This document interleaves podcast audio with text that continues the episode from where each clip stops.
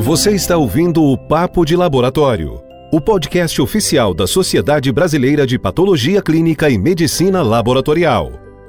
A SBPC-ML reúne médicos e profissionais de outras especialidades com atuação em diagnóstico laboratorial desde 1944. Este canal tem o objetivo de fornecer conteúdo atualizado e de qualidade relacionado ao laboratório clínico para você ouvir quando e onde quiser.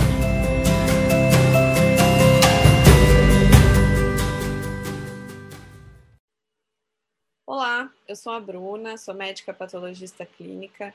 No episódio de hoje, eu estou super feliz de receber nossa convidada, doutora Marina Campos.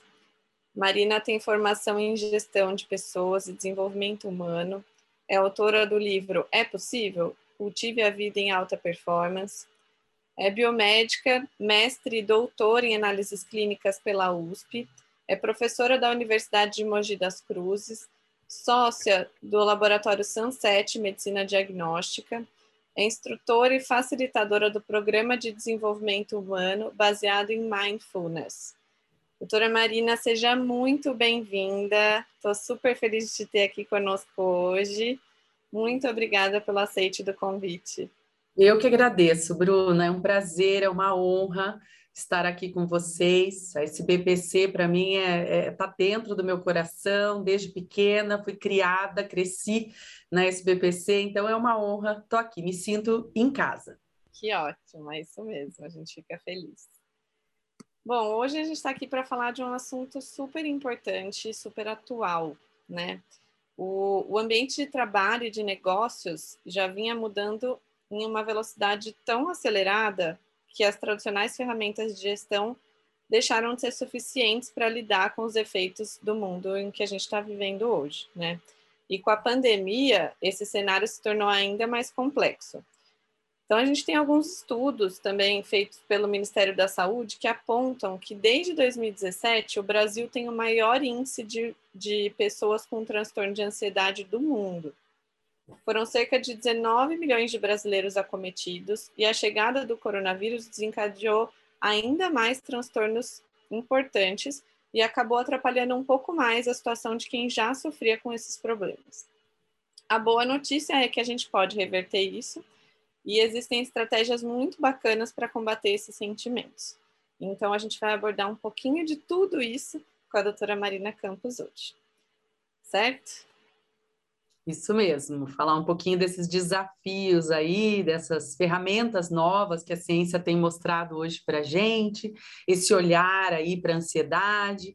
Então, é uma, uma satisfação falar sobre esse tema que faz tanto sentido na minha vida. Então, para a gente começar, Marina, acho que a gente poderia falar para o pessoal o que é assim o mundo, esse, esse mundo que a gente está vivendo, né? Então, o que é o mundo VUCA né? E o mundo Bunny, e como é que é essa transição?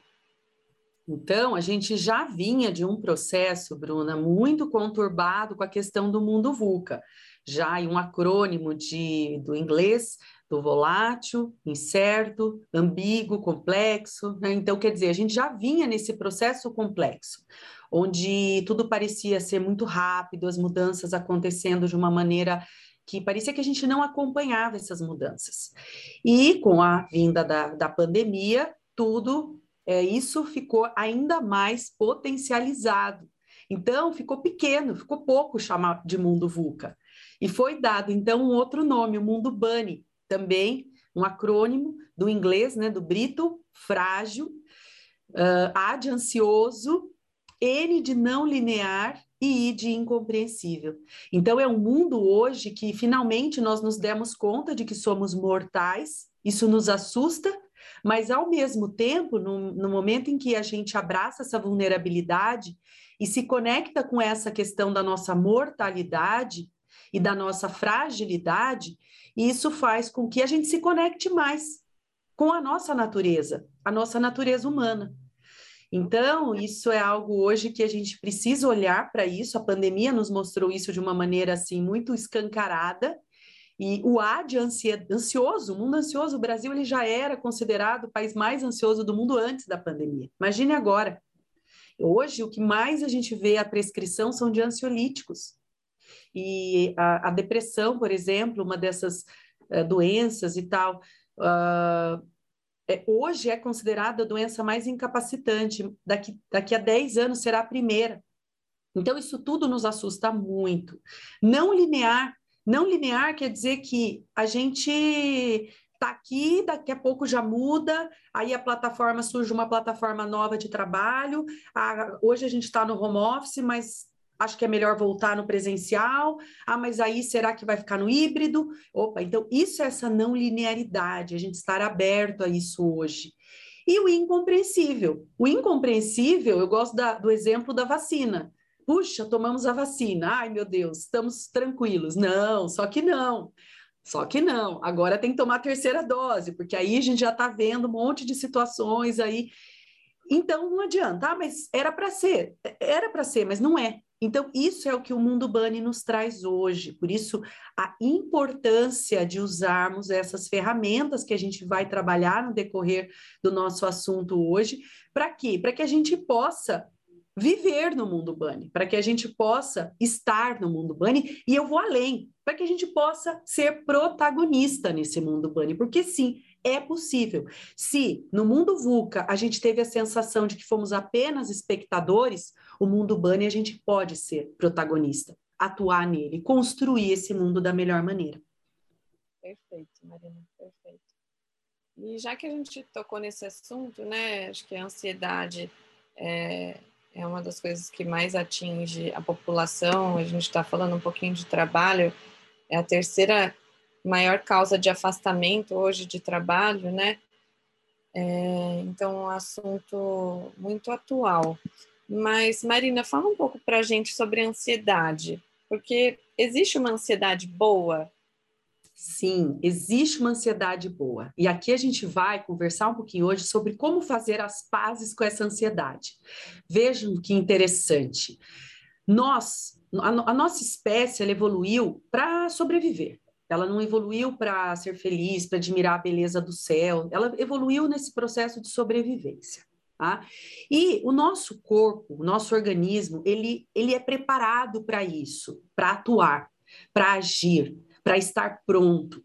Então, quando a gente passa por uma situação, por um estímulo que gera, por exemplo, um estresse, quando nós olhamos para isso com um olhar de que, puxa, isso é muito bom, porque o nosso corpo está se preparando para alguma coisa, o coração dispara, a mão fica suando, pupila dilata, sabe aquela sensação, a boca seca, o sangue sai dos pequenos vasos, vai para os grandes músculos. Isso, quando a gente olha para isso e e vê que é, sim, uma forma do nosso organismo responder a algo, a uma atuação e olha de uma maneira positiva para isso, sabendo que essa ansiedade terá começo, meio e fim, isso é excelente.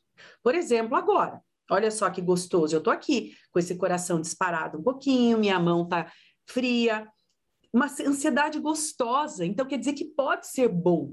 Agora, se eu permaneço nesse estado de ativação, que a gente chama, durante períodos muito longos, sem pausas, sem descansos, aí é o problema. Aí é quando a gente começa a entrar no processo de querer tudo o tempo todo e ao mesmo tempo. A gente não para.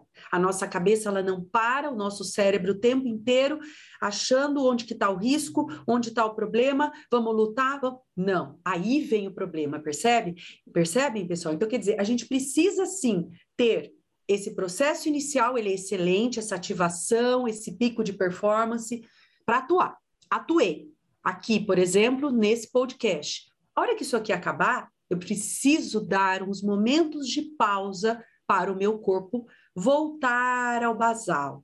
Ou seja, libera, diminuir a liberação do cortisol, da adrenalina, aí vem aquela sensação de bem-estar, da serotonina, da dopamina.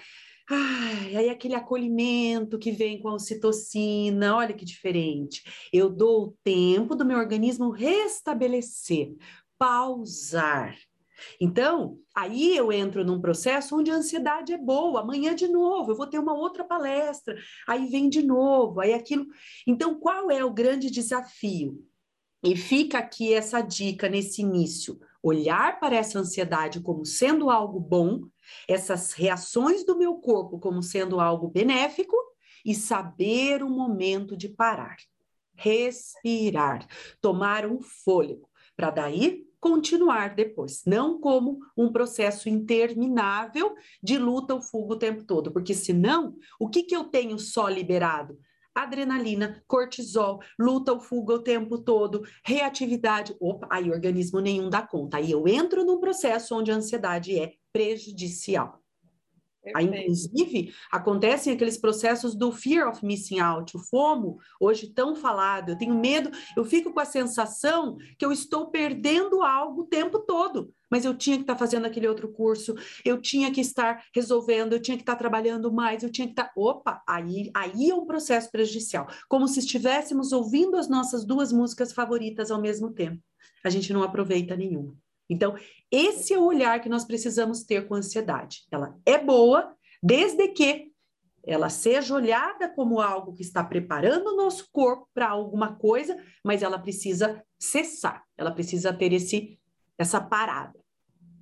Perfeito. É, porque no nosso dia a dia a gente, a gente tem muito disso, né? Às vezes o pessoal vai fazer uma prova, né? Então aí fica com aquela ansiedade, né? Pré-prova, ou mesmo uma apresentação, como você falou, ou às vezes um evento que a gente está aguardando. Então, essas questões, de fato, como você falou, são boas, né? Agora, é, quando que a ansiedade deixa de ser boa e passa a ser prejudicial, assim? É, qual é, qual é? Porque é um, existe um limite, né? Isso, isso. Quando a gente começa a perceber isso uh, com sintomas no nosso corpo. Por exemplo, eu não durmo mais, eu não consigo mais comer, eu começo a ter muitas dores de cabeça, muitas dores no corpo, muitos pensamentos do tipo tá tudo errado, vai dar tudo errado, choro compulsivo, ou seja, o meu corpo grita. Então, quando o meu corpo grita de alguma maneira, aí é o momento que, opa, alguma coisa não tá legal. Aí vem até o termo do burnout, que é a queima, que é o esgotou. Não dá. Esgotamento físico, esgotamento mental, é aquele processo onde eu não consigo mais é, ter aquela, aquele entusiasmo em levantar, em realizar as minhas atividades, o corpo grita. Então, aí é o momento de alguma coisa não tá legal. Por exemplo, dormir. Dormir é inegociável. Ah, mas eu não vou, vou ficar quatro dias sem dormir porque eu preciso entregar um relatório. Não dá para fazer isso. É inegociável. Então, quando eu começo a perceber que funções básicas, fisiológicas do meu corpo começam a estar num processo comprometidas, aí é a hora de eu perceber que essa ansiedade está ruim, que não está legal, que não está bacana. E aí algo precisa ser feito. Então, saiu inclusive recentemente uma reportagem na revista Você RH falando na capa sustentabilidade emocional. E aí, no finalzinho da reportagem, está escrito que é, nesse momento em que o corpo grita, é hora de encontrar os limites. Nós podemos e devemos vestir a camisa da nossa empresa, desde que a gente aprenda a vestir também a nossa roupa de atividade física e o nosso pijama. Ou seja, que a gente se inclua na nossa agenda. Eu achei bárbaro. É exatamente esse o ponto e o que está acontecendo hoje.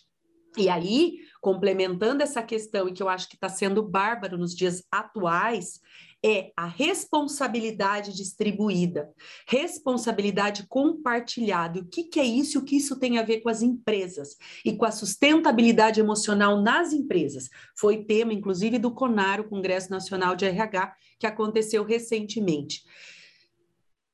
Todo mundo é responsável, líderes, donos de empresas, gestores e os colaboradores também.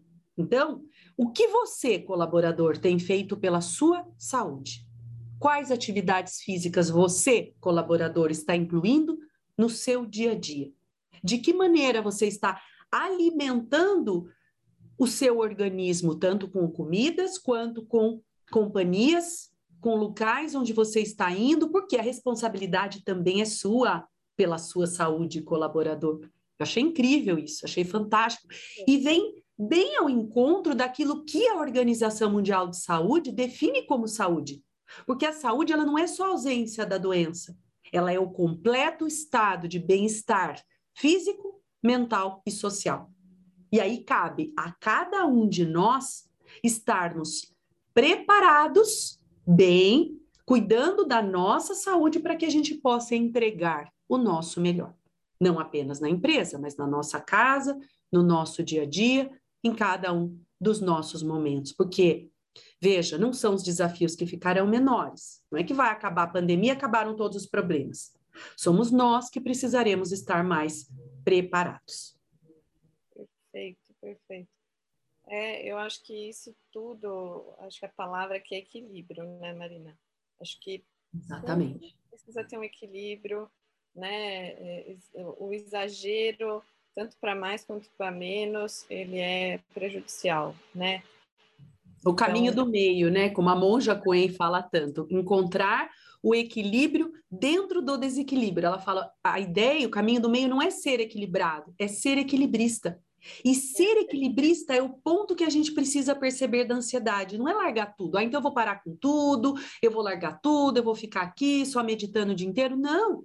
É perceber que sim, esse momento do trabalho, da entrega, do protagonismo, do desafio, ele precisa existir, ele é saudável, ele é ótimo para o organismo, mas a gente também precisa aprender a parar, praticar uma atividade física, hoje mais do que nunca, os exercícios físicos estão assim lá no alto, porque é a base da saúde. Não dá para a gente falar em saúde mental sem saúde física, não dá. Precisa ter esse conjunto. Né? Então, isso é uma coisa que hoje se complementa aí demais nesse processo aí de uh, equilíbrio dentro do desequilíbrio, né? Perfeito. E já que você falou um pouquinho de burnout, né? Então, como que a gente pode prevenir e tratar? É, então, como que a gente pode, né? Como que a pessoa pode saber que ela está em burnout? É, então, podemos falar um pouquinho sobre isso? Claro, é um desafio. O burnout, ele hoje é, vem, vem se falando muito. E um cuidado, primeiro que a gente deve ter. Pessoal, nem tudo é burnout. Às vezes, a gente dorme uma noite mal, acorda ruim no dia assim, ai, eu tô com burnout. Ai, eu já vou ligar na empresa, já vou pedir o afastamento, já... Peraí, o burnout ele precisa ser identificado por um profissional específico. Então, procure um psicólogo, procure um psiquiatra. Percebeu que o seu corpo está gritando de alguma maneira vários dias, não é um dia, um episódio que se acordou. Todos nós temos dias que nós não estamos bem e tá tudo bem. Tudo bem não estar bem algum dia. O que não pode acontecer, e aí vem a importância desse alerta, é perceber com qual intensidade, constância, isso vem acontecendo. Ai, puxa, eu tô três semanas que eu não durmo bem, que eu não levanto da cama, que eu não tenho vontade de nada. A gente chega até a chamar daquele cinismo. Não é um cinismo do tipo, ah, a pessoa é cínica comigo, não. É um cinismo onde a pessoa ela entra numa total apatia. Nada mais abala, nada mais faz sentido, nem coisas boas, nem coisas ruins. Ela fica nesse estado esgotado, queimada, sabe? Um fósforo queimado, que é aquela imagem que as pessoas falam do burnout, é assim. Aí é o momento de pedir ajuda. De pedir ajuda, Bruna, porque eu sempre falo assim: se eu sou diabética, eu preciso tomar insulina, não preciso? Para que a glicose entre dentro da célula, enfim, não entendo. Eu sou biomédica, mas hoje já não entendo muito disso. Mas eu sei que preciso, eu preciso tomar um medicamento. Eu não posso falar assim, vai lá, insulina, produz deixa de, deixa de ser boba isso, Lina. Que isso? Precisa atuar. Que que é isso? Não é assim. Eu preciso pedir ajuda. Em várias situações eu preciso tomar medicamento. Se eu tenho pressão alta, eu tenho que tomar o um medicamento. Se eu tenho problema na tiroide, ah, tiroide, deixa de ser boba, produz aí, vai, o, os hormônios. O que, que é isso? Onde já se viu ficar com frescura?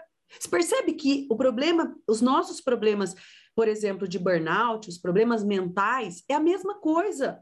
Não dá. Então, eu preciso pedir ajuda e preciso de um acompanhamento correto, de um psicólogo, de um psiquiatra. Às vezes é necessário, sim, entrar com medicamento. Puxa, que bom que a gente tem esses medicamentos. Lógico que isso precisa ter um cuidado enorme.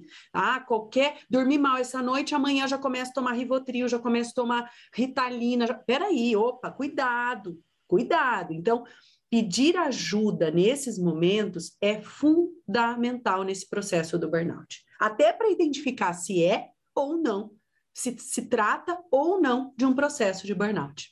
Aproveitando um pouco, é, em como a gente pode atuar nas empresas de forma que a gente possa tentar prevenir ou alertar um pouco os colaboradores, né? Trazendo um pouco dos conceitos de mindfulness que você é especialista. Então, como que a gente poderia trazer isso para o nosso ambiente? Uhum, isso é o que eu mais amo, é o que mais faz sentido para mim. E por que que eu falo isso?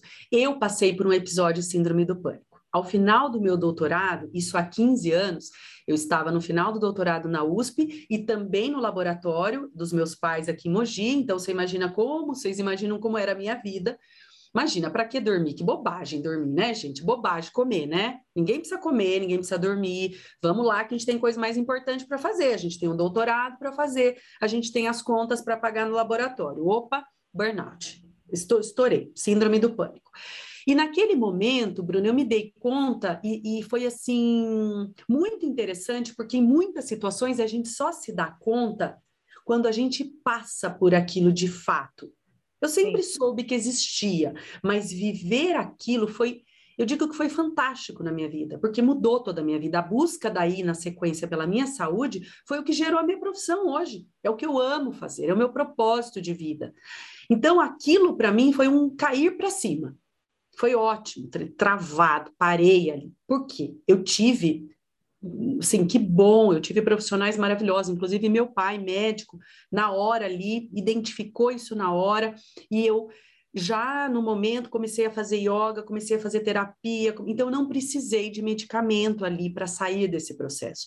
Mas eu digo sempre, eu a, a síndrome do pânico ela não é uma condenação na minha vida, mas ela é sim uma condição. Eu vivo com ela e tá tudo bem. Eu percebo, eu falo isso em todas as minhas palestras, até porque se eu travar na hora da palestra, as pessoas vão saber por quê.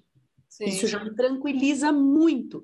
Então, é eu fazer as pazes com a minha síndrome do pânico. E tá tudo bem, eu, ela vive comigo. E eu percebo isso e a gente se dá bem, a gente caminha assim. E tá tudo bem, desde que eu não ultrapasse os meus limites. E aí, qual que é o ponto das empresas na questão que você fez? Eu já estava no Sunset, eu já liderava equipe. E quando eu travei na síndrome do pânico, eu percebi que não era, eu não estava sozinha ali. A humanidade compartilhada, muitas outras pessoas, assim como eu, inclusive do meu time, também estavam passando por isso. Opa, o que, que aconteceu naquele momento? Conexão imediata. Gente, a, a minha, a minha líder de, de, de unidade, que eu estou aqui direto com ela, também está assim como eu. Olha que processo fantástico. Foi aí então que eu conheci mindfulness. Foi quando estava chegando mindfulness no Brasil, era muito novo ainda, e tive assim a sorte de encontrar professores maravilhosos que inclusive começaram a desenvolver esse trabalho de mindfulness no laboratório.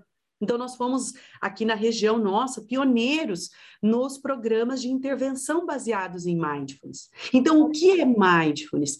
Mindfulness é um, Mindfulness é um estado da mente. Mindfulness pode ser definido e traduzido como atenção plena. Então, o que é atenção plena? É estar atento ao presente momento de forma intencional, sem julgar, sem criticar, presente. Ah, Marina, mas espera aí, presente eu tô, eu tô aqui. Espera aí, será que estamos de fato aqui? Os estudos mostram, e tem um inclusive publicado na revista Science, realizado na, em Harvard, que mostra que 47% do nosso tempo nós não estamos em contato com aquilo que de fato a gente está fazendo. Olha que preocupante, quase metade do tempo da nossa vida em que estamos acordados, nós não estamos prestando atenção àquilo que de fato nós estamos fazendo. E aí vem a questão: que é o nome desse artigo, inclusive. A Wandering Mind is an Unhappy Mind. Uma mente que vagueia, uma mente infeliz. Então, o que, que os estudos vêm mostrando? Que quanto mais desconectados nós estamos do momento presente, maior o nível de ansiedade prejudicial, estresse, burnout, reatividade. Opa! Então, quer dizer que se eu treinar a minha mente a estar atento ao presente momento de forma intencional, o que, que a ciência mostra? Que, que melhora? Foco, criatividade, diminui a ansiedade, diminui o estresse, diminui a reatividade, aumenta a imunidade, melhora o sono, dentre muitos outros benefícios aí que a ciência traz hoje para a gente de uma forma maravilhosa. E esse estado da mente de presença, ele pode ser treinado. Como? Por exemplo, com pausas, com respirações conscientes, com meditação. Podem ser treinados. Por quê? Pela neuroplasticidade, que a neurociência mostra para a gente de uma forma tão bonita que é possível. E isso é novo, isso que é interessante. Há pouco tempo que a ciência vem nos mostrando que nós não podemos mais dar aquela desculpa, ah, mas eu nasci assim, eu sou assim, eu vou morrer assim. Hoje a gente não pode mais dar essa desculpa, porque a neuroplasticidade é o quê? O nosso cérebro ele é plástico. Então, se eu mudo de alguma mudo algum comportamento e estabeleço uma rotina, validando emocionalmente essa rotina, praticando aquilo todos os dias, isso se torna um hábito. Então, olha que legal. É possível, sim, nós aumentarmos o nosso foco, diminuirmos a nossa reatividade, treinando a nossa mente. E isso é fantástico, porque eu posso dizer que a qualidade de vida e o bem-estar são habilidades e que nós podemos desenvolver isso. Então, isso, esse é o meu propósito, trazer isso para as empresas. Hoje eu trabalho em diversas empresas, não apenas aqui no Sunset, mas trabalho, por exemplo, na Siemens, eh, desenvolvo trabalhos na Natura, em algumas outras escolas aqui da nossa região, aqui na Universidade de Mogi das Cruzes, que eu sou professora aqui, trazendo esse conceito, estes né, conceitos do processo do desenvolvimento humano.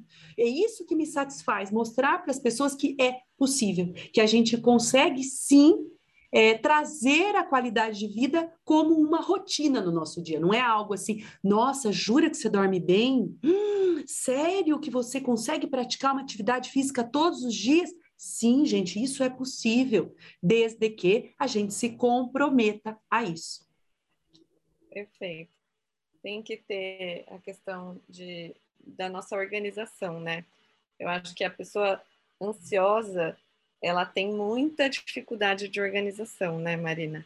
É, como você falou, a pessoa ela, ela, ela tá ali, mas ela não consegue viver ali. Ela já está pensando o que ela tem que fazer daqui a algum tempo, ou no final do dia, ou amanhã, ou no final da semana. Então ela não consegue se organizar. Aquela história de ouvir que você falou, ouvir duas músicas ao mesmo tempo, né? Exatamente. Aí gira em torno da gestão do tempo também, né, Bruna? Que é importante as pessoas ficarem atentas e identificarem o que de fato é importante para elas, se colocarem na agenda e se colocarem como prioridade em suas vidas. Eu brinco que aqui em Mogi a gente tem uma praça que chama Praça Francisca Campos e ninguém aqui em Mogi conhece essa praça com esse nome. Todo mundo em Mogi conhece a praça com o nome de Pracinha dos Infartados. Ah, mas por que pracinha dos infartados? Porque justamente é, é, seria cômico se não fosse triste. Mas por que que chama pracinha dos infartados? Porque não dava tempo de caminhar. Depois que infarta e sobrevive, do infarto aí dá. Porque aí, 5 horas da manhã, você vê que tá todo mundo na pracinha caminhando, um monte de médico assim, ó, caminhando na pracinha 5 horas da manhã. Então, quer dizer que dá tempo. Por que, que antes não dava, mas agora dá. Então, eu, eu brinco que seria cômico se não fosse trágico. Mas é, é o nome da pracinha, inclusive aqui na frente da minha casa, Pracinha dos Infartados. Quem conhece Mogi das Cruzes sabe que isso é real, isso é fato, né? Então, quer dizer, será que a gente, essa é a grande questão, e que hoje vem se falando muito disso aí, autocuidado, gente. Autocuidado. Isso aí não pode ser algo assim mágico, distante, estrelinhas caindo do céu, não é nada disso. É objetivo, é escrever ali na sua própria agenda: vou praticar meditação, vou fazer atividade e fazer de fato. Porque é fácil falar que segunda-feira eu vou começar. E agora, hoje? Então começa agora, que hoje, acabou de ouvir esse podcast. Para o que você está fazendo ali, faz umas respirações, uma pausa, faz uma caminhada, começa pequeno. Isso eu sempre digo para todos os meus alunos. Comece pequeno. Então, é, o que vale aqui não é o muito, mas é o sempre. São passos curtos, mas que precisam ser firmes. Isso é cuidar da qualidade de vida de uma maneira geral, desses pilares todos que compõem esse processo de prevenção de burnout, prevenção de transtornos de ansiedade como um todo e até mesmo tratamento, né? Até mesmo tratar isso nas empresas. Então, ter essa esse olhar para os colaboradores de perceber ali montar esses programas, isso eu acho bárbaro para as empresas, eu acho demais. Essas empresas que fazem isso de fato, que levam para dentro das empresas a, a, a, vida da qualidade de vida de fato, não é só um, ah, é uma palestra só ali. Não. Não só sensibilizar o pessoal, não, é um programa mesmo que acontece nas empresas. Isso é bárbaro. Aí vem a responsabilização para o colaborador também, então, sim, temos esses programas, mas o colaborador também precisa fazer a parte dele, eu não posso meditar para a pessoa. Eu não posso eu colocar uma roupa de atividade física e eu ir caminhar para a pessoa. Eu não como pela pessoa. Então, cada um precisa sim se responsabilizar pela sua qualidade de vida, né? E aí todo esse conjunto, todo esse processo traz uma empresa em alta performance. Porque aí você tem a base, que são os colaboradores com saúde. E não é só saúde para produzir, é saúde para ser feliz. O meu sócio tem uma frase que eu amo, que está estampado na sala dele, que você sabe qual é: vá ser feliz. No maior amor, no maior carinho com as pessoas, dos nossos colaboradores, dizendo para eles: eu quero vocês aqui felizes. E a felicidade, ela envolve tudo isso, ela envolve um bem-estar, bem-estar na sua saúde, na sua alimentação, na sua relação com as pessoas. Então, eu quero você feliz. Esse é o nosso lema, né? E a felicidade é, é contagiante, assim, né? Então, acho que é você chegar, uma pessoa que chega sempre animada e dá bom dia, e, né? Então, eu acho que isso é. Um, uma pessoa feliz faz bem para qualquer, pra todo qualquer mundo, um. Né? Todo mundo são os neurônios espelho que a gente tem, né? Isso é a ciência também traz para a gente de uma forma maravilhosa, que não é ah, é, é, é, estrelinhas caindo do céu. Não, gente, é neurônio espelho. Então, se eu estou ali bem e passo isso para as pessoas, não é energia que está no ar, que as pessoas falam, é neurônio espelho. O Daniel Goleman, que é autor de diversos livros de inteligência emocional, ele fala: o humor do líder é como eletricidade por fios. Então, se o líder não está bem, isso a gente tem muito hábito aqui no laboratório. Pessoa... Gente, todo mundo não está bem algum dia. É, é, é, que bom, não existe. Ah, não, eu estou plena, fantástica, ótima todos os dias. Não existe. Tem dia que a gente não está bem e tá tudo bem. E aí é a questão, identificar isso. Essa é uma função importante, de repente, do líder. Ele identificar isso nele mesmo. Puxa, hoje eu não estou bem, não estou legal. Será que essa reunião que eu ia fazer hoje, dá para eu deixá-la para amanhã? Dá. Sim. Então deixa para amanhã, para depois de amanhã, tá tudo bem cuidado para não fazer uma reunião com a sua equipe para dar bronca para né? sexta-feira, 5 horas da tarde, o nível de autocontrole já está lá embaixo. Já... Então, isso é inteligência emocional, essas atitudes, sabe? De peraí, que horas que eu vou fazer o quê? Como é que está o meu organismo naquele momento? O que, que eu quero que libere no meu liderado? É serotonina? É dopamina? Ou eu quero dar uma enxurrada de cortisol nele? Para ele desmotivado, para ele. Então, isso é algo que hoje a gente vem refletindo e falando muito, e as empresas estão vendo o benefício que é isso para a própria vida do líder. Você muda completamente a, a, a gestão na sua empresa com essa linha de pensamento. Perfeito. É, não tem jeito, né? Hoje em dia isso, isso precisa ser abordado, né? É uma questão de necessidade mesmo. É, da mesma forma que a felicidade também é, contagia, o mau humor também, né? Então, é, ter pessoas que não estão felizes ou não estão satisfeitas ou estão sempre de mau humor, cara fechada, também é uma coisa ruim, né? Tem até estudos, é, durante muito tempo apareceram aqueles estudos, né, de, é, de com plantas e questões da gente passando, né, toda hora brigando ou falando coisas ruins, etc. É, então, isso também é muito ruim, né, para o ambiente de trabalho, não há dúvida. Sem dúvida. Marina, já que você falou um pouquinho de inteligência emocional, vamos aproveitar esse gancho, explicar então o que é a inteligência emocional e como que é possível desenvolver e cultivar essa habilidade. Ótimo, eu adoro falar sobre isso também. Inteligência emocional, e eu gosto da definição de que não é controlar uma emoção. Então, já desconstruindo a ideia de que inteligência emocional é controlar uma emoção, esqueçam essa ideia, pessoal. Inteligência emocional, até porque não dá. O que é emoção? Se nós formos pegar a fisiologia da, da questão da emoção, a emoção é um conjunto de reações que acontecem no nosso organismo como um todo, que acontecem em frente ao estímulo. Então, para eu entender que não dá para eu controlar uma emoção, é só eu pensar que eu tenho um leão na minha frente. O que, que, vai acontecer? Eu vou falar, ai, peraí, eu não vou liberar cortisol, adrenalina, minha pupila não dilate, peraí, sangue não saia dos pequenos vasos e vá para os grandes músculos, estômago não pare de produzir ácido. Peraí, não dá. Tudo isso vai acontecer. Então, a emoção é uma forma que a natureza criou para que a gente se comporte de maneira eficaz sem perder tempo. Então, é um processo absolutamente automático. Vai acontecer. Acontece em menos de meio segundo. Então, entendendo esse conceito da emoção, a gente já olha e fala: opa, então não dá para eu controlar a emoção. Já fica mais leve, porque eu não tenho que controlar nada. A emoção ela não é para ser controlada, ela é para ser compreendida. Então, para mim, a melhor definição de inteligência emocional é compreender as emoções entender as emoções, se tornar íntimo de quem você é, conhecer os caminhos que a sua mente e seu coração percorrem. E aí vem o sentimento, que é a interpretação da emoção.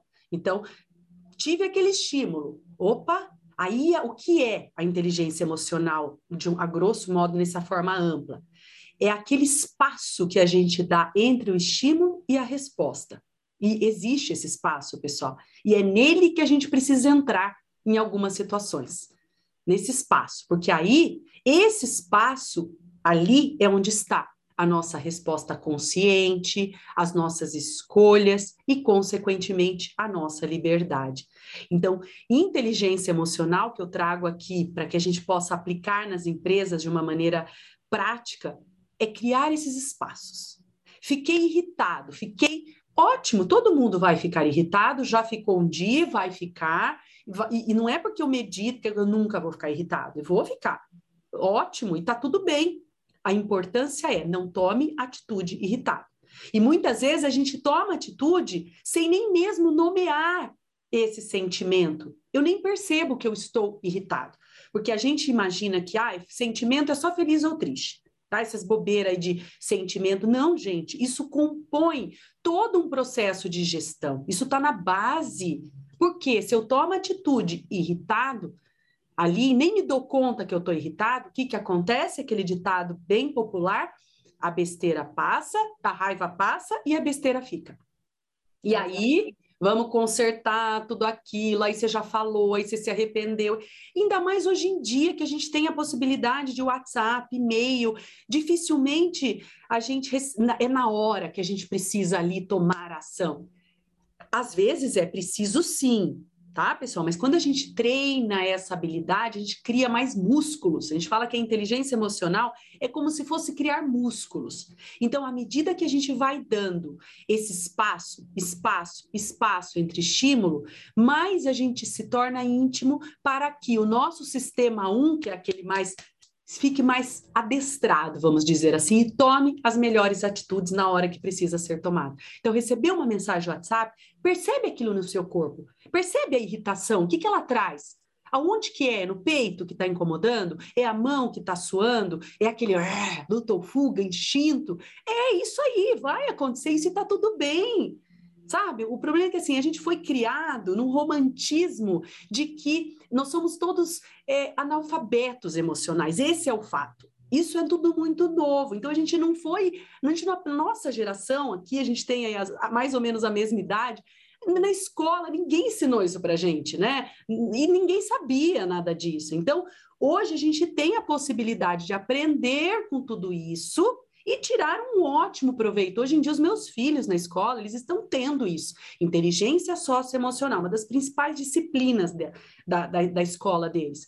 Imagina na nossa época, como é que era na nossa época? Engole o choro, Criança não chora, homem não chora, o que é pior. Ai, meu Deus, ficou, ficou triste. Vamos disfarçar, né? Toma uma, vamos levar você no, no parque para disfarçar. Pelo amor de Deus, gente, é importantíssimo. Percebe? Deixa a emoção, porque é natural, vai acontecer com todo mundo, não é só comigo, não é só com você. Então, isso para mim é a inteligência. Para mim não, né? Para vários autores que eu pego como emprestado também essa ideia, com base em todos esses estudos que eu faço, isso é a inteligência emocional. Dá esse espaço. Percebe o quanto que essas pausas, elas criam espaço que permitem escolhas e que trazem liberdade.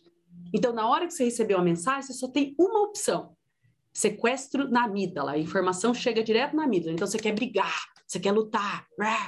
Aí, se você dá esse tempo, que é o famoso conte até 10, que vovô e vovó sabiamente já nos falavam lá atrás, o que, que você faz? Você dá o tempo da informação sair da amígdala cerebral e para o córtex pré-frontal. E aí o córtex vai falar assim: hum, acho que não precisa responder desse jeito, né? Vamos, vamos trazer um texto um pouco mais elaborado. Não precisa. Toma um café, põe a cabeça na janela, vai dar uma caminhada no quarteirão. Aí depois você toma atitude, depois você responde essa mensagem. Percebe? E aí isso é inteligência emocional. Não é suprimir a emoção. Né? Tô com raiva, tá aqui a raiva e tá tudo bem. Mas fica com ela, percebe ela no seu corpo, encontra o espaço de segurança de novo em você, se restabelece e depois você toma atitude. Perfeito. Fácil? Não é fácil, mas, de novo, é treino. É treino. É um pouquinho todos os dias, com pequenas situações e atividades, e aí a gente restabelece. Eu faço essa brincadeira aqui com os meus alunos da Universidade de Mogi das Cruzes, Bruna, que é super interessante. O primeiro dia de aula meu, da minha disciplina, que se chama Gestão de Pessoas em Serviços de Saúde, eu entro na disciplina, tá a sala lotada, eu pego uma prova de história, história do Brasil, dos meus filhos, assim, que na verdade eles nem fazem prova aqui na escola, mas é uma, uma, uma brincadeira que eu faço com eles.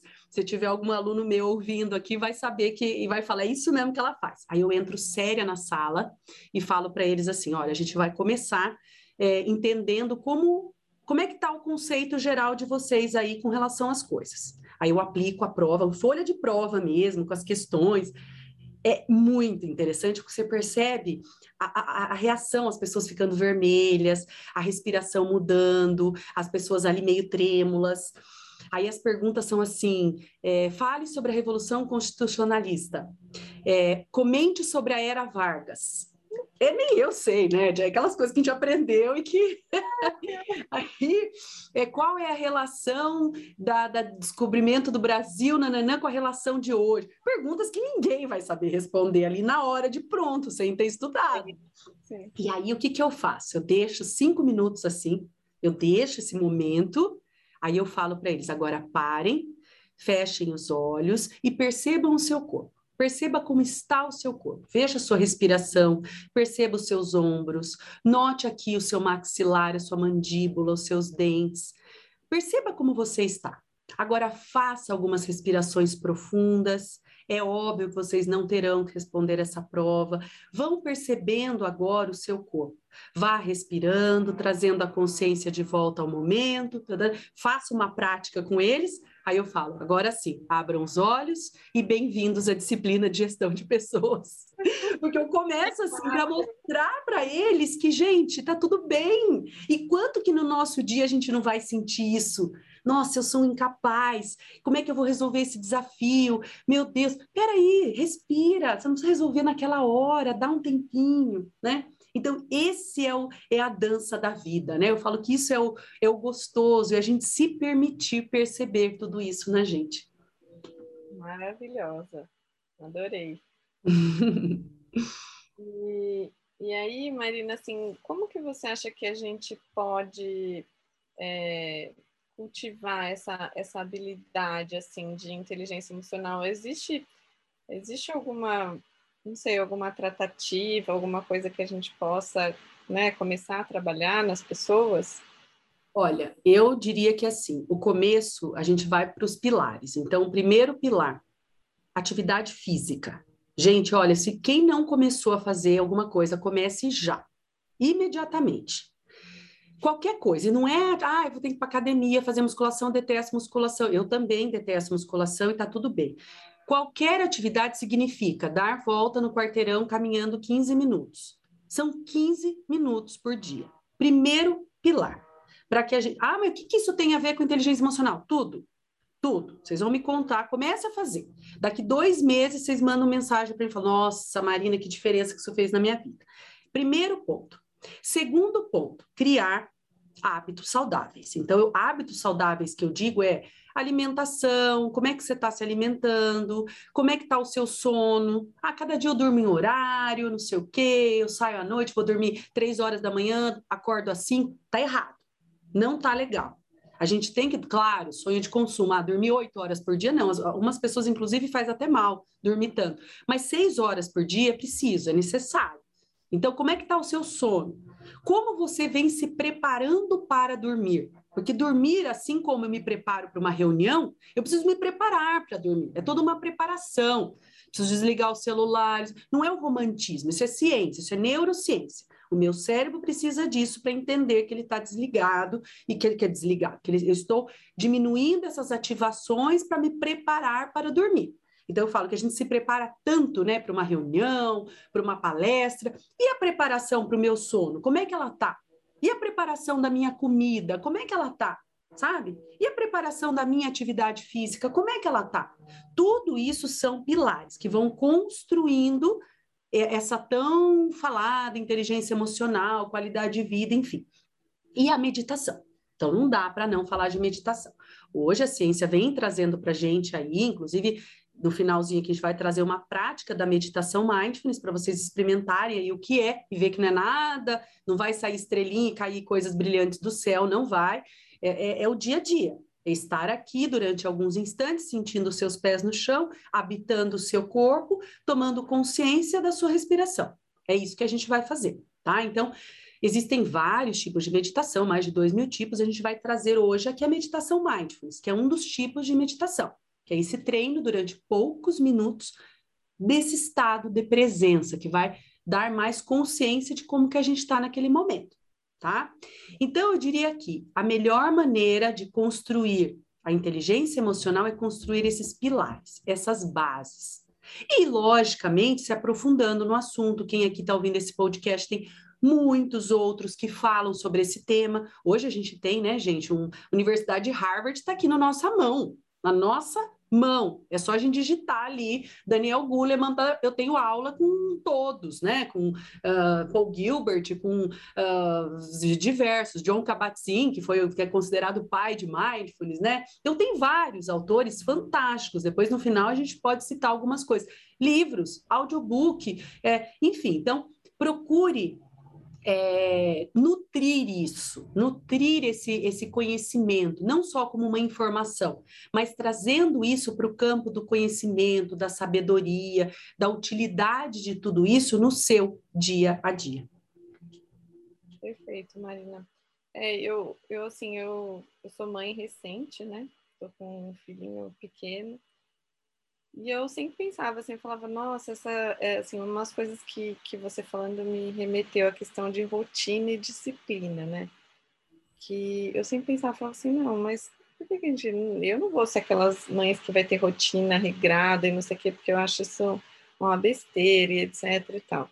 E, nossa senhora, obviamente, que eu cuspi caiu na minha testa, né? Porque foi a primeira coisa que, que eu enxerguei de necessidade, assim, e eu acho que isso também é para nós, né? Assim, é como você falou, não adianta a gente dormir cada dia num horário, você não ter rotina para se alimentar, não ter rotina para fazer exercício físico, né? Então, é, eu falo um pouco de disciplina também, porque não é todo dia que acho que as pessoas que falam assim, ah, que fazem prática dessas, de todas essas questões, né, de alimentação saudável e exercício e meditação, não é todo dia que a gente está afim, né, de acordar, no dia anterior você ficou até, né, tarde por algum motivo específico, e aí fala assim, poxa, vou acordar às seis horas da manhã para ir para, né, para correr, ou para dar a volta no quarteirão, ou para andar de bicicleta, ou que seja.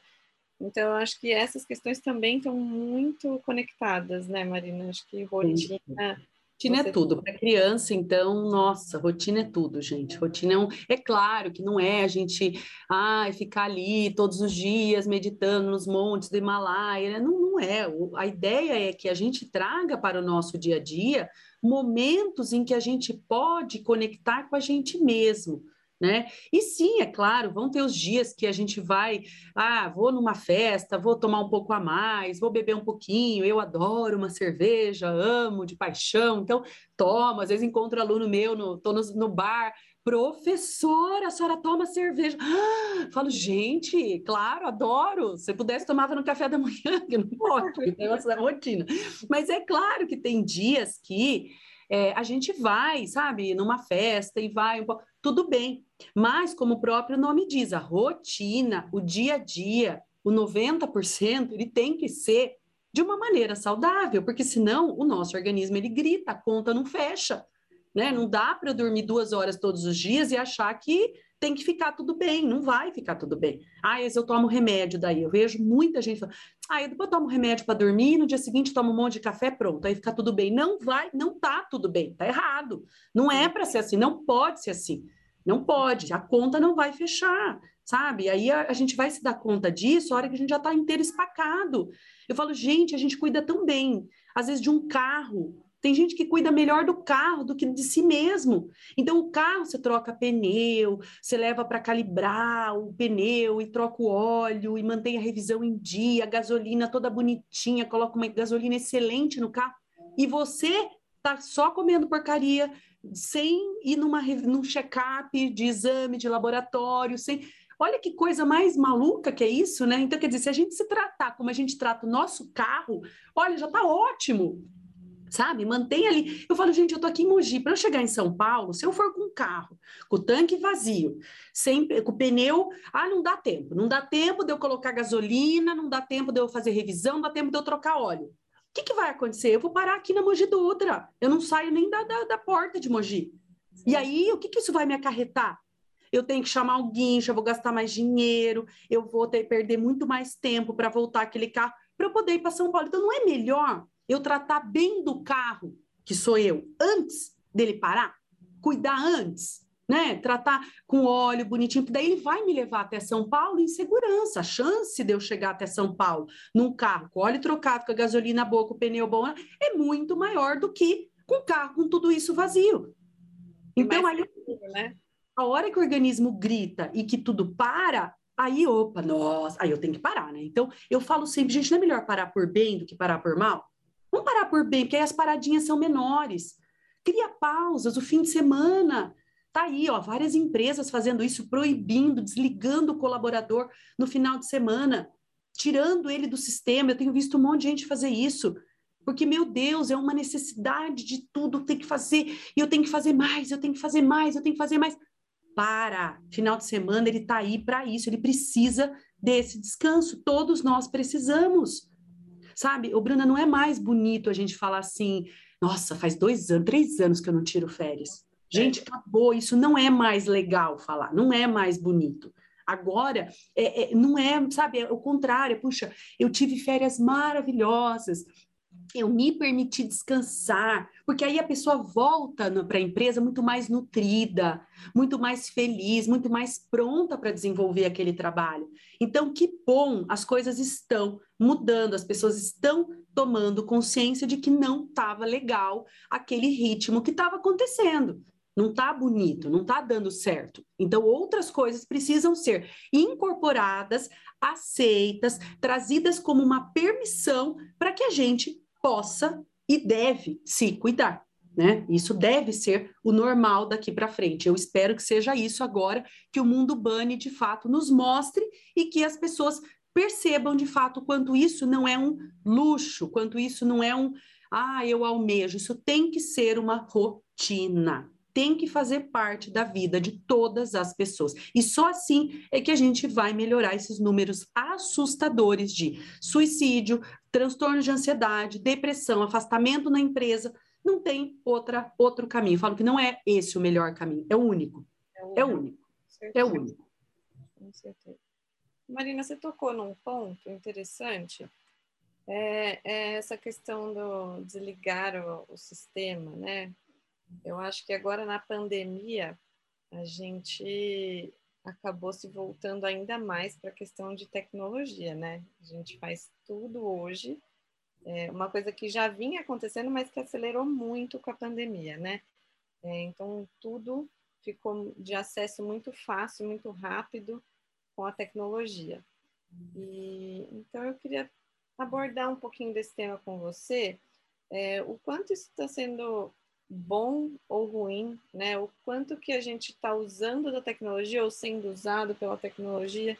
Então, abordar um pouquinho desse, desse tema, porque eu acho que existe um limiar, assim, muito tênue, né? Entre, entre essas duas questões. Exatamente, é um grande desafio e nós somos o experimento, né? Porque a, a, não tem assim, ah, a ciência, os estudos lá atrás, há 200 anos, é, não tem. Então, a gente que vai dizer lá na frente se isso foi bom, foi ruim, como é que foi, enfim. Hoje, o que a gente tem é a seguinte situação. É maravilhoso, gente. A tecnologia, aí, ó, graças a ela, a gente está aqui absolutamente conectadas, olho no olho, é como se estivéssemos ao mesmo tempo, voz com ouvido, né? Conectadíssimos, todo mundo aí. Legal, lindo. WhatsApp, meu Deus, que coisa maravilhosa. Sabe, redes sociais, eu sou fã amo, amo. Porque eu, eu, ainda brinco com os meus alunos aqui em Mogi, na, na UMEC, os da biomedicina. Eu falo, gente, vocês acham mesmo que as empresas, elas olham aquele currículozinho, aquele papelzinho que vocês escrevem lá, meia dúzia dos cursos que fizeram? Não, de verdade, vocês acham? Ou vocês acham que a empresa vai direto no perfil comportamental, na, nos algoritmos ali, para saber o seu perfil? Se você é encrenqueiro, se você só vai embalada. Se... Gente, por favor, né? Vamos, vamos, vamos olhar para a realidade do que a gente tem hoje. Então, cuidado. Você pode estar tá dando um tiro no pé com aquilo que você está colocando nas redes sociais. Você pode usar isso como um acabar com a sua vida e como algo extremamente positivo. Eu uso muito no meu trabalho hoje para divulgar as minhas palestras, as minhas redes sociais. Eu não tenho equipe de marketing. Minha agenda está fechada até janeiro, de cursos, de palestras, de, da divulgação que as próprias pessoas fazem no meu trabalho. Eu acho isso bárbaro. Eu amo Instagram, divulgar meu trabalho. Gente, meu currículo ali, no dia a dia. Então, eu recebi, ontem, por exemplo, recebi o presentinho da SBPC da palestra que eu dei no congresso tirei uma foto, já postei ali. Puxa, que legal, é uma forma de eu agradecer a SBPC, ao mesmo tempo de eu divulgar que eu dei uma palestra, ao mesmo tempo de eu falar que eu estou ali, no dia a dia, atuando. Então, eu brinco com os meus alunos, é menos hashtag sextou e mais hashtag estudou. Sabe? Então, quer dizer, a tecnologia, ela está aí fantástica, uma ferramenta maravilhosa. Inclusive, meu Instagram é marinacampos.mc. Depois, quem quiser me seguir, meus trabalhos, minhas divulgações, está tudo ali. Meus próximos cursos, minhas próximas palestras. Depois, no final, a gente tem que tirar uma fotinha aqui, inclusive, para eu postar ali. Eu adoro, eu acho fantástico como um currículo, como uma divulgação. Eu falo que a gente tem de graça uma forma de divulgar o nosso trabalho. Tudo bem, às vezes posto ali a comida, tudo bem, os meus filhos, ótimo, é a nossa vida real. É a nossa Sim. vida acontecendo, tá tudo ótimo também. Mas vamos, vamos usar como uma ferramenta. Então, maravilhoso. Falamos todos os lados lindos, os lá, todos não. Falamos um milésimo dos lados lindos, maravilhosos, incríveis da tecnologia, né? Que é esse. Agora, vamos olhar o lado negro. Eu tô até de lição de casa para os meus alunos. Assistam o Dilema das Redes um documentário pesadíssimo, assistam, é, é, é lição de casa dos meus alunos, o dilema das redes, para entender quando que tudo isso passa a comandar a nossa vida. Então, o que, que eu digo sempre? A gente precisa aprender a falar não. A gente precisa aprender que o celular ele ainda serve para receber ligação. Eu brinco com os meus jovens aqui, meus novinhos que têm idade para serem meus filhos da biomedicina. Falo, gente, vocês podem não acreditar, mas o celular ele ainda serve para ligar. Então você não precisa ficar o tempo todo olhando o WhatsApp para ver se alguém está mandando alguma coisa. Se for alguma coisa urgente, alguém vai ligar para você. Você vai Sim. falar: olha, tocou meu celular. Então, será que de repente não dá para achar algumas estratégias aí, tirar sinais sonoros, de mensagens, de WhatsApp, de rede social, tirar a tela que fica piscando o tempo inteiro. Bom dia, café da manhã, bom dia, grupo do, do, do, do não sei o quê, grupo do não sei o quê. Será que não dá para sair de alguns grupos?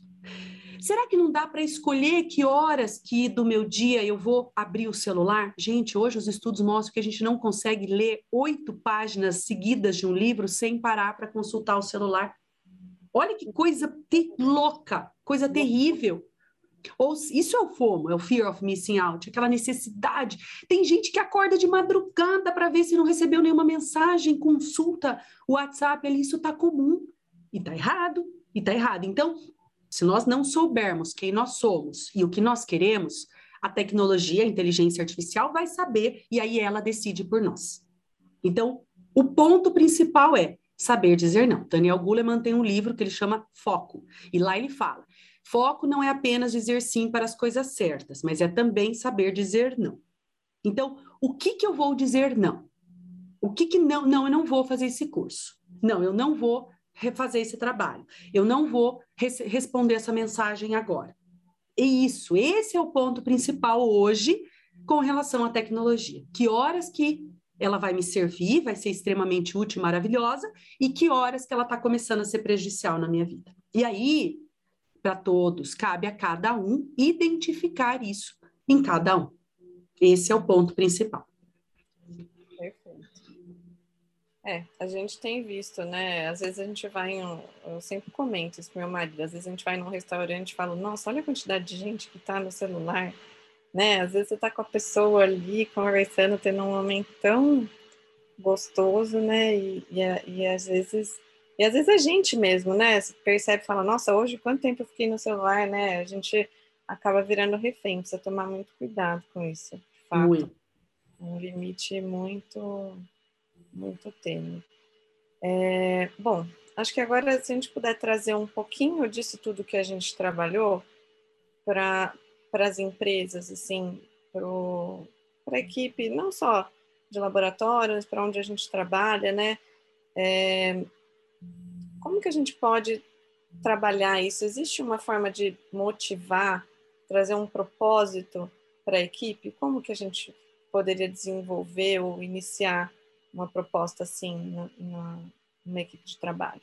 Uhum, eu amo também o propósito, adoro falar sobre isso. É uma importante maneira também de nós regularmos a nossa emoção, é a gente se conectar com o propósito. É, toda vez que. E quando eu falo sobre propósito nas empresas, que é um tema que eu abordo muito também em palestras, em treinamentos e tal, eu falo assim, pessoal, propósito não é salvar todas as tartarugas marinhas do planeta, não é salvar todas as crianças. Lindo esse propósito, mas não significa que se não for isso, você não tem um propósito. Propósito é ter direção. É encontrar significado na atividade que você realiza. Isso é propósito. Eu lembro que, e eu trago isso até no meu livro, no começo do meu livro, eu conto essa história. Minha mãe sempre disse uma frase para mim, desde que eu era pequena, e que me acompanhou toda a vida. No começo eu odiava a frase, mas hoje eu vejo que ela, desde lá de trás, ela já falava isso, e isso já era o propósito. Ela falava assim para mim, filha, não faça apenas aquilo que você gosta. Aprenda a gostar e a encontrar significado naquilo que você faz. Gente, é isso. Esse é o ponto. Ela ainda brincava comigo assim: gostar, gosto de ficar na praia tomando água de coco. Então, se eu, se eu, eu, queria ficar só lá tomando água de coco. Então, não é só eu fazer o que eu. Porque no começo da minha carreira eu queria dar aula. Queria dar aula, queria dar aula, queria dar. Ela, filha, é lindo dar aula, mas não é assim. Para isso, você precisa começar, você precisa fazer um mestrado, doutorado, você trabalhar aqui no laboratório. Hoje, você precisa pagar conta, é o que precisa ser feito aqui no laboratório. E aí eu tinha duas opções, ou eu pagava a conta esperneando, rolando no chão, gritando, e ficava, continuava sem dar aula, ou eu aprendi a gostar daquilo e encontrar significado naquilo, olhar a importância que aquilo tinha para a empresa. Na época era apenas uma unidade, a gente está com quase 20, a gente estava só na matriz. Então, peraí, se eu fizesse aquilo lá atrás, naquela época, aí o que, que eu me propus naquela época, eu lembro bem eu olhei e falei, nossa, a gente não tem nem um pouquinho de dinheiro guardado na empresa, né? Isso há anos atrás, quando eu fazia ainda antes do meu, do meu mestrado. Olha, que legal, acho que meu objetivo vai ser começar a guardar um pouquinho de dinheiro aqui. Já pensou que legal quando a gente tiver, assim, tipo, 10 mil guardado na época, né? Sei lá, na empresa, que bacana que vai ser. Então, O meu, eu não entendia nada de conta, até porque eu fiz biomedicina, não entendia nada de conta, mas eu pensava assim: se sai oito na empresa, tem que entrar dez. Eu tenho que sobrar dois, tem, tem que sobrar dois, dois, dois X, vai, vamos falar em X, porque na época ainda era outro dinheiro, enfim. Então, se tá saindo oito, tem que entrar dez. Se tá entrando dez, só pode sair oito. Dois tem que ficar guardado. Esse era o meu lema na minha vida. E foi assim, vários e vários e vários e vários e vários anos. E eu amava essa sensação de chegar no final do mês e eu ter conseguido atingir aquela minha pequena meta pessoal, que era ter dois guardados. Ai, que delícia, tenho dois guardados. Sem dimensionar o tamanho que isso poderia ser, que hoje traz toda a segurança emocional. Então, a segurança financeira, ela também é importantíssima para uma base de uma segurança emocional, de uma segurança de atividades, né? Então, eu sempre trago isso para as equipes, para o pessoal todo. Eu dou esse exemplo do dinheiro, porque na época eu trabalhava com o dinheiro. Mas para todas as atividades. Você não está ali, ah, eu estou ali colhendo um sanguinho. Não, você está ali, é, você faz total diferença na vida daquela pessoa, sabe? o impacto que você está tendo na vida daquela pessoa é fundamental. Então, propósito tem a ver com faça o seu melhor. Apaixone-se pelas suas pequenas vitórias. Comece pelas coisas mais simples do seu dia. Isso tem a ver com propósito. No meu curso, que é um curso de quatro semanas, é, eu trago um, dos dias só sobre propósito. A gente faz uma prática de meditação do propósito, onde a gente equilibra a insatisfação positiva com a suficiência. E isso é o propósito, sabe?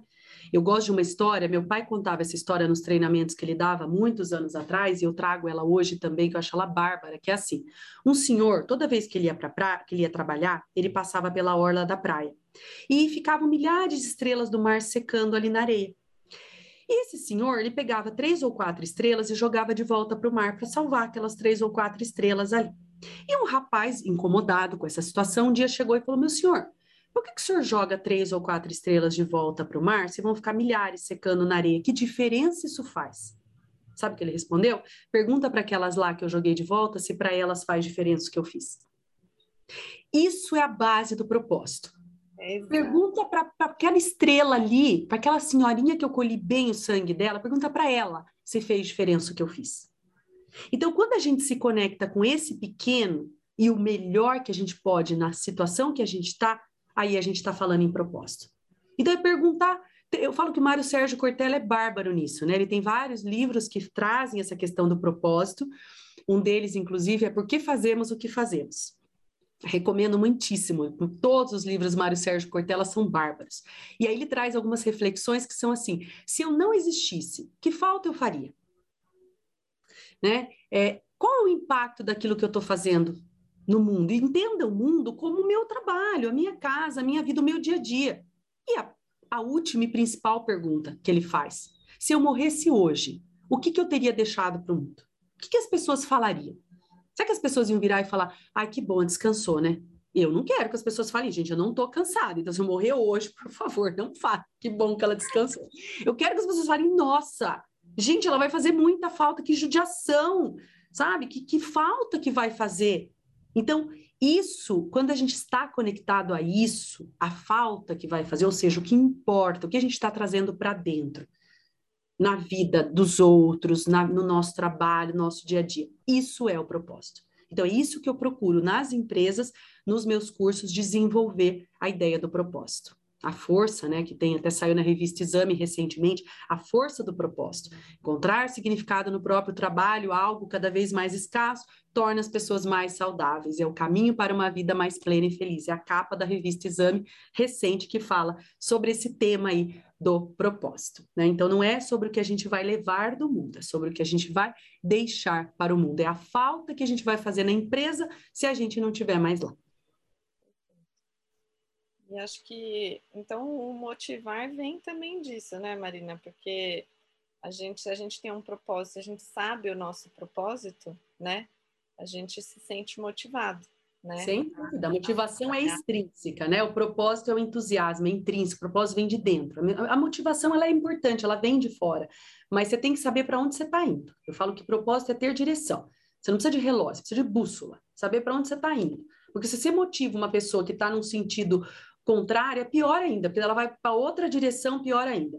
Então, primeira coisa, encontre o propósito ali, não é? Olhando, não, tem que ser uma coisa estratosférica. É no seu dia a dia. A gente faz até um exercício no meu curso que é assim: anota as atividades da sua agenda, do seu dia. O que, que você tem que fazer hoje que é importante? No final do dia, o que, que você fez que te trouxe satisfação interna por ter feito? É um exercício de um mês que as pessoas falam: nossa, não me dei conta, agora que eu percebi o meu propósito, agora que eu me dei conta. Assim, nas pequenas atividades, nos passos curtos, de novo, mais firmes. Marina, e falando então também, é, você falou né, da questão do líder, é, que ele é uma peça fundamental, como um espelho de fato para a sua equipe, né? É, como que a gente pode abordar um pouco da comunicação não violenta, é, que está bastante em alta hoje, né? Com a questão das lideranças. É, como que a gente pode aplicar isso na prática? Ótimo, eu gosto muito do conceito aí, né, do Marshall Rosenberg, que trouxe essa ferramenta aí para a gente, bárbara, da comunicação não violenta. E uma primeira ideia da comunicação, a comunicação não violenta não é aquilo que a gente fala, é aquilo que a gente pensa.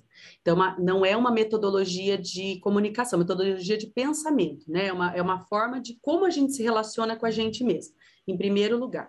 Então, a ideia da comunicação não violenta é a gente seguir alguns passos. Primeiro, observe aquela situação. Observar, sem julgar, observar. Depois, pare e identifique quais são os seus sentimentos. Ali, no meio, Marshall Rosenberg traz para a gente mais de 60 sentimentos. Nossa, mas como assim? Sim, é diferente. Eu tá triste, eu tá com raiva. Percebe que é diferente? E cuidado, o que, que o Marshall fala muito para gente? Cuidado com os falsos sentimentos. Ah, eu estou me sentindo traída. Não, você está julgando que alguém está te traindo, você está triste, tá? Uhum. Você está com raiva. Então, primeira coisa, observe, sem julgar. Segundo ponto, identifique o seu sentimento, nomeie o sentimento. O que, que você está sentindo? Terceiro passo, identifique a sua necessidade. Qual necessidade sua que não foi atendida, de repente, que gerou aquele sentimento? Percebe? E por último, saiba fazer o pedido corretamente tanto para as coisas boas quanto para as coisas ruins, né? Então, sei lá, por exemplo, Bruna, o fato de você ter me convidado para realizar esse podcast me deixou muito feliz, animada, entusiasmada, porque a minha necessidade de reconhecimento, de acolhimento foi atendida. Então, pode fazer isso mais vezes, que eu amei. Percebe como é? Do mesmo jeito que, puxa, meus filhos deixaram a casa inteira bagunçada. Opa, observa a situação. O que, que aquilo gerou? Aquilo, nossa, me deixou uma raiva, porque a minha necessidade de organização não está sendo atendida. Agora, como eu vou fazer esse pedido corretamente? Ah, vocês são um bando de bagunceiro, não aguento mais, essa zona. Esse... Vai, vai melhorar o meu sentimento? Vai me trazer um sentimento de felicidade eu falar dessa forma? Não, não. Então, peraí, observa que ele me deixou irritada. A bagunça, a desordem da casa me deixou irritada, porque às vezes eu nem percebo. Eu entro e vejo aquela bagunça e começo a brigar com meu marido sem perceber que o que me deixou irritada é a bagunça da casa. Não foi meu marido. Olha onde a comunicação não violenta entra. Olha que aspecto importante isso aí. Então, peraí, deixa eu observar. Por que, que eu estou irritada? Por causa da bagunça da casa. Que a minha necessidade de ordem não foi suprida, não está sendo atendida. Então, peraí. Crianças, vem aqui que a mamãe quer conversar com vocês. Olha, a mamãe precisa de uma casa organizada, porque hoje a mamãe está trabalhando de casa. A mamãe não gosta, me faz mal a bagunça. Então, meus amores, eu peço, por favor, para vocês, para que mantenham as coisas de vocês em ordem, para que as necessidades da mamãe sejam atendidas. Você percebe a diferença? Olha a conexão, olha a conexão, sabe?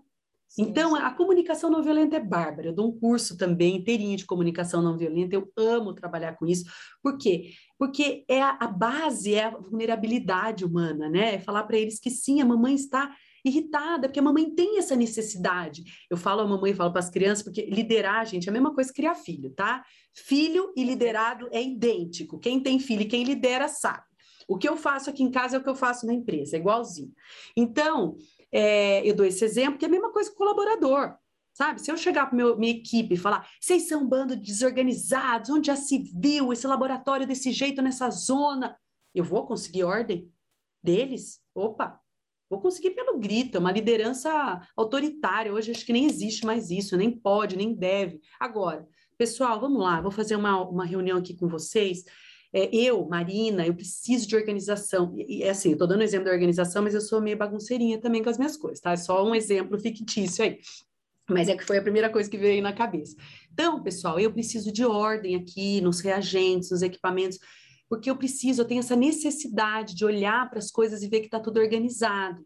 Então, eu vou pedir aí, solicitar para que cada um de vocês coloque, faça um 5S aí no seu departamento, veja que coisas que vocês podem jogar fora, vamos fazer todo mundo junto, um 5S, um ajudar o outro, o que, que vocês acham? Qual a opinião de vocês com relação a isso? Alguém aí também tem essa necessidade de organização, assim como eu, ou não? Olha a diferença, olha a conexão que cria Olha, né? Então eu falo assim, isso também a ciência mostra muito para gente, porque se eu tenho essa liderança agressiva, autoritária, o que, que eu estou liberando, injetando literalmente no meu liderado? Cortisol, cortisol, cortisol, cortisol, cortisol. O que, que cortisol em excesso faz? Ativa o ciclo, ativa o sistema lutofuga, que ativa o ciclo medo, desconfiança, egoísmo. Eu me fecho.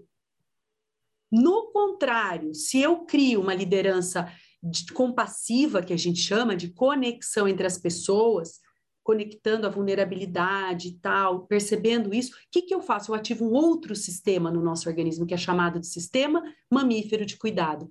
E aí, o que, que eu libero? Ocitocina. E o que, que a ocitocina faz? Você falou aí que tem filho pequenininho aí, já deve ter amamentado, né? Ou mesmo no, no início aí.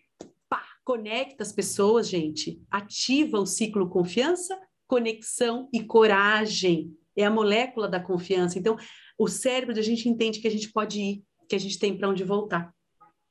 Então, essa liderança é a mais maravilhosa que existe. Claro, é fácil? Não é fácil. Mas, de novo, é treino, é neuroplasticidade. A gente consegue treinar isso e vai, aos poucos, percebendo o benefício que isso traz para a nossa empresa, para o nosso dia a dia. Perfeito, perfeito. Marina, e para a gente, assim, é, fechar essa questão do, do laboratório, né? É, a gente tem clientes externos, né? É, todas as nossas empresas, não só no laboratório, mas o nosso foco aqui no laboratório, a gente tem os clientes externos, nossos pacientes, mas a gente tem que se voltar também para os nossos clientes internos, que são os colaboradores, né? E, e como que a gente pode, assim, trabalhar essa questão da satisfação dos clientes internos e como que isso pode impactar na jornada do, do nosso cliente externo, né, e, e, na movimentação e atuação de, de todo o laboratório, né? Uhum. Essa, sim, é, é, trabalhar bem mesmo essa questão da, do cuidado com a nossa equipe, de todas as formas, de todas as maneiras, uh, proporcionando o máximo de situações onde ele possa perceber de que maneira aquilo pode ser melhor para ele. Hoje está se falando muito do tal do lifelong learning, que é o aprendizado constante, é trazer para a empresa, por exemplo, aquilo que a gente fala que antigamente a gente aprendia para poder trabalhar. Hoje a gente trabalha para poder aprender. Então, de que forma o seu colaborador interno, seu cliente interno, ele está aprendendo dentro da sua empresa. Aprendendo tudo, tá, pessoal? De uma forma geral. Cuidar com qualidade de vida, a parte técnica dele, de que forma ele aprende melhor aquilo. Porque às vezes cada um aprende de uma forma. Já não, todo mundo senta aqui tal hora para ter tal aula. Não. Às vezes ele quer fazer da casa dele, às vezes ele quer fazer de lá, enfim. Primeiro passo, né, esse lifelong learning, esse aprendizado constante, essa cultura de aprendizado e cuidado dentro da empresa. E, claro, a consequência disso é uma, uma melhoria, assim, imensa na relação do, do colaborador com o cliente, no cliente interno com o cliente externo. E aí, claro, a gente está tendo um trabalho que ganhou o prêmio de primeiro lugar no Congresso da SBPC, eu vou até fazer propaganda aqui, né? Hashtag Sunset, que foi em 2000 2019, no congresso em Florianópolis, se não me engano, onde uma das nossas colaboradoras, que até fui orientadora do trabalho do mestrado dela, foi sobre inteligência emocional e o impacto disso no Balance Scorecard. Então a gente mostra nesse trabalho o quanto que esse trabalho de inteligência emocional da nossa equipe resultou numa melhoria no clima organizacional, que resultou numa melhoria na pesquisa no NPS, na pesquisa de satisfação do cliente, que melhorou o balance scorecard, a parte de, né, de uma forma geral da produtividade da nossa empresa. Foi ganhou de primeiro lugar no congresso. Foi uma honra para gente. É isso, a base é o pessoal, né, gente? A base são as pessoas. As pessoas, elas estão na frente de tudo. Elas precisam ser cuidadas, olhadas, nutridas, porque aí a gente tem uma empresa em alta performance, que é exatamente o nome do meu livro, né? É possível? Cultive a vida em alta performance. Então eu falo, quando a gente cultiva a nossa vida, o nosso bem-estar, a consequência é uma empresa em alta performance. Perfeito, Marina. Bom, a gente infelizmente está se encaminhando para o final da nossa conversa, porque eu amei, tenho certeza que as pessoas que estão ouvindo também. É, antes da gente fazer a, a, prática que você sugeriu, né, da, da meditação aqui juntos, é, eu queria que você me contasse uma curiosidade, Marina. É, você contou um pouquinho, né, você teve essa dificuldade é, pessoal que acabou abrindo uma oportunidade de você atuar hoje da forma como atua, né? É, e o que, que você tem para contar assim, para a gente de uma dificuldade profissional sua é, que te trouxe algum, algum benefício? E você falou que tinha alguns livros e algumas, alguns é, audiolivros, etc., para nos indicar. Você poderia deixar algumas algumas listas para gente dar sequência toda essa conversa maravilhosa que a gente teve. Com certeza. Bruna, o principal desafio profissional meu foi o momento de olhar e falar assim: eu quero conhecer outras empresas. Né? Eu, eu adoro, amo laboratório, mas esse processo que aconteceu há mais ou menos seis anos foi um desafio na minha vida, sabe? Sair do laboratório sair. Falo que hoje eu estou no, no, no, conselho administrativo, é, junto com o CEO, né, o doutor Roberto de Oji Kimura, meu querido irmão de alma, de vida, de tudo, melhor amigo, assim, da minha vida, que me ajuda muito com tudo. E ele me ajudou muito também nesse processo, ele entendeu muito tudo isso, me deu muita força para isso, mas foi um desafio muito grande, porque aí envolvia toda a questão familiar, os meus pais, né, que puxa vida, como assim? Como assim eu vou sair do laboratório? Então, hoje eu olho e vejo quanto foi marav maravilhoso, porque eu estou mais do que nunca no laboratório, conectadíssima com a equipe lá, Sim. estando fora do laboratório. É muito interessante esse processo, estando no conselho administrativo. Então, eu acho que esse foi o grande desafio para mim, profissional, esse momento de perceber que uma mudança precisava ser feita. E aí, isso, por isso que eu gosto tanto de trabalhar com propósito, porque foi o momento que verdadeiramente eu me conectei com o meu propósito. Eu quero estar tá nas empresas, eu quero estar tá falando isso para as pessoas, eu quero estar tá na, nas universidades, eu quero estar. Hoje eu estou até com a possibilidade, estou em Portugal, universidades lá também, estou para ir para lá o ano que vem também, possivelmente vou passar um tempo lá. Porque hoje é isso, né? Hoje a gente sente que o mundo tá, tá aqui, tá tudo perto, tá tudo possível, tudo próximo. Basta a gente sair desse momento que às vezes parece que estava quentinho ali na zoninha de conforto. Realmente foi muito bom aprendizado, maravilhoso, mas o meu coração pedia mais. Então eu já deixo até como dica aí o filme Moana, para quem não assistiu, você que tem. É filho ou filha que você falou pequeno? Filho. Filho, filho mas assista Moana. Ai, vou assistir, não assisti ainda não. Ah, nossa, Moana, você vai lembrar de tudo isso que a gente conversou, porque vai dar medo, sabe, pessoal? Vai dar medo. E aí vai com medo mesmo. Né? Eu falo sempre, não é ir sem o medo. A coragem não é ausência do medo, a coragem é ir com o coração. Percebe ali o que, que seu coração tá, tá pedindo, tá nutrindo, tá. Moana vai mostrar claramente isso. Ela tem, ela sentia que ela tinha que ultrapassar os corais e ir para o mar. E aí ela foi. E aí toda a história da Moana é maravilhosa. Então, falando, pegando esse gancho de filme, eu sugiro Moana, que eu adoro, o filme Clique do Adam Sandler, antigo, mas esse filme vai mostrar para a gente por que da importância do momento presente, do cultivo da atenção no momento presente.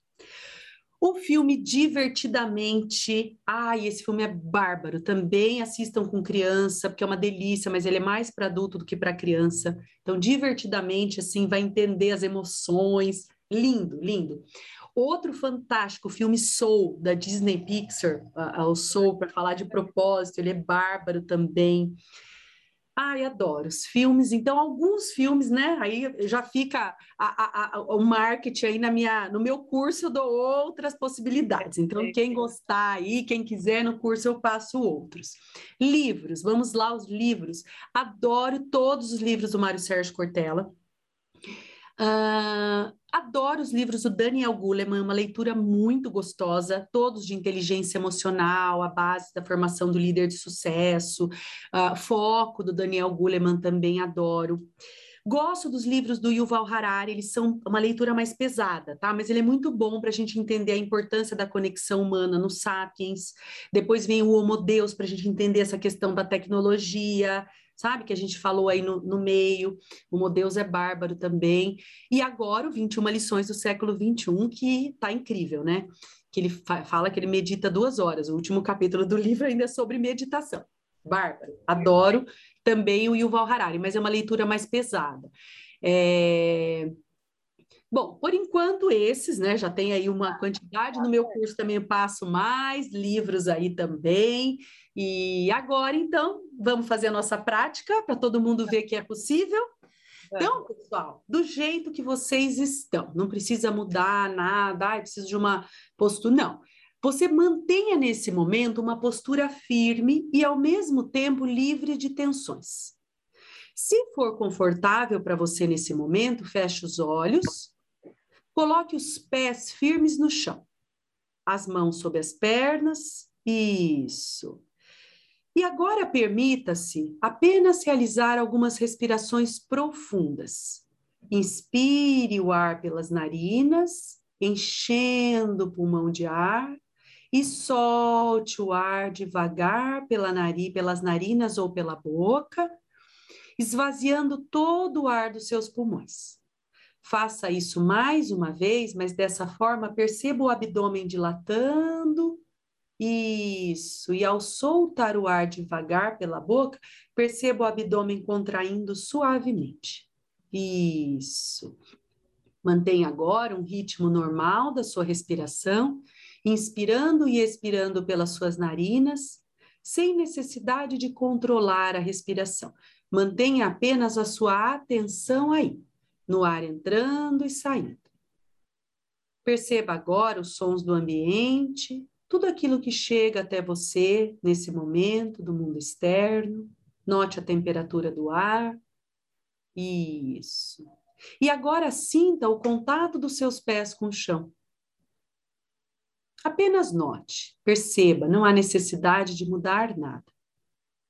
Perceba as suas pernas, o contato do quadril com a cadeira, Perceba as suas costas, sinta os seus órgãos abdominais. Note os seus braços, mãos, perceba o pescoço, os músculos do rosto. Isso. E agora, gentilmente, durante alguns instantes, procure trazer a sua atenção na sua respiração, no ar que entra e sai suavemente das suas narinas. Neste momento, não há necessidade de você resolver nada, mudar nada. Permaneça apenas aí, em contato com a sua respiração, descansando a sua atenção no momento presente. Isso. Perceba que os seus pensamentos, eles vão devagar e tá tudo bem, não há nada de errado com isso. Procure apenas notar e trazer de volta a sua atenção para sua respiração. Isso, muito bom. Volte agora a atenção para o seu corpo, sentindo os pés no chão, o quadril, as costas, perceba a sua cabeça, couro cabeludo, isso. Faça agora mais uma ou duas respirações mais profundas, inspirando o ar pelas narinas, solte devagar o ar pela boca. Pode abrir os olhos. E junto com a última respiração, entrelace os dedos das mãos e estique os braços lá no alto, alongando, espreguiçando o seu corpo de um lado, esticando do outro, alongando as suas costas. Isso, solte os braços junto com o ar. Isso. Movimente um pouquinho os ombros para trás, o pescoço de um lado, do outro. Movimente um pouquinho as suas pernas. Isso. Pode abrir os olhos e trazer agora a sua prática ao final. Muito bom. E aí, como foi para você, Bruna? Maravilhoso. Gente, acho que eu preciso fazer isso mais, muito mais vezes. Exatamente. É, é, isso, ó, nós fizemos dois minutinhos dessa prática. É muito simples, eu falo que ela não é fácil, mas ela é simples, porque ela tem que trazer a intenção dessa prática todos os dias. Então, lá no meu Instagram eu tenho esse áudio lá, né, para o pessoal. E o importante, pessoal, que eu quero deixar aqui como uma mensagem final para vocês, é lembrar que existe e é possível a gente encontrar esse espaço de conforto e segurança na gente mesmo. Então, acessem esse espaço, parem durante alguns instantes e permitam-se essas pausas. Principalmente hoje, nesse momento que a gente está vivendo de tanta polarização, de tantas incertezas, sabe, de pandemia, de parte política. Então, permita-se durante alguns instantes apenas estar apenas descansar a sua atenção na sua respiração. E aí vocês já vão perceber a diferença que isso vai trazer aí para o dia, para as coisas. Ah, mas não dá tempo. Dá tempo. São dois minutinhos. É parar um pouquinho de manhã, um pouquinho na hora do almoço, um pouquinho à noite. Pode fazer à noite essa prática antes de dormir e perceber, apenas entrar em contato com cada um de vocês. Então, essa é a minha mensagem final. Agradeço imensamente, amo a SBPC assim loucamente, é um caso de amor eterno desde os meus 15 anos. O meu primeiro congresso da SBPC foi com 15 anos, eu tenho 41 eu vi, anos. Eu vi no seu Insta a foto. Delícia, né? Eu já, já ia de pequenininha lá, ia adorar, ficava babando aqueles palestrantes todos, achava o máximo, e agora eu posso estar lá, ai que delícia, no palco, adoro, amo, de paixão. Agradeço muitíssimo, Bruna, seu carinho também, essa conexão que a gente criou aqui, que delícia. Ficaria até meia-noite falando, né? Ah, até... Também. Também. Mas a gente marca outras vezes, tá bom? Marcar, com certeza, com certeza. Muitíssimo obrigada pela sua disponibilidade, por, por esse podcast que foi incrível, incrível. Muito obrigada mesmo. E eu espero que a gente combine com certeza mais vezes para trazer esse conteúdo tão importante e tão gostoso ao mesmo tempo para as pessoas. Tá? Então, muito obrigada. Mais uma vez, se quiser deixar as suas plataformas de contato para o pessoal, se quiser repetir, uhum. é, para continuar em contato com você é, e os seus cursos. E em nome da SBPC, a gente agradece também a sua participação aqui no Papo de Laboratório. Agradecemos também os ouvintes que ficaram conosco. Tenho certeza que vocês estão levando um conteúdo é, diferente, diferenciado, né? E, e acho que deu para perceber que a gente pode começar e pode começar agora, né? A gente não precisa é, de nada espetacular, a gente não precisa deixar nada acontecer para que a gente mude a nossa forma de ser e de enxergar as coisas. Né? Isso aí, obrigada, viu? Então, minha plataforma é o LinkedIn, o meu currículo, né? É o Marina Campos no LinkedIn, e o meu Instagram, que é o marinacampos.mc. M de Marina, C de Campos. Então, marinacampos.mc. Lá eu divulgo os cursos, tem vários vídeos de meditação, de tudo, e, e aí a gente se mantém conectados aí. Muito obrigada, viu, Bruna? Obrigada, Marina. Um abraço. Obrigada, pessoal. Obrigada.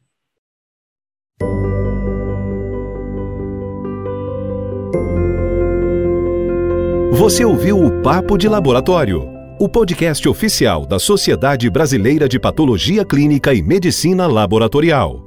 Saiba mais sobre a nossa instituição e conheça todas as ferramentas de educação que estão disponíveis no site sbpc.org.br. Lá você também poderá conhecer os benefícios de se tornar um associado da SBPC-ML. Acompanhe nossa agenda de eventos e interaja conosco nas redes sociais sobre os diversos temas da medicina laboratorial. Agradecemos por sua audiência em nosso episódio de hoje.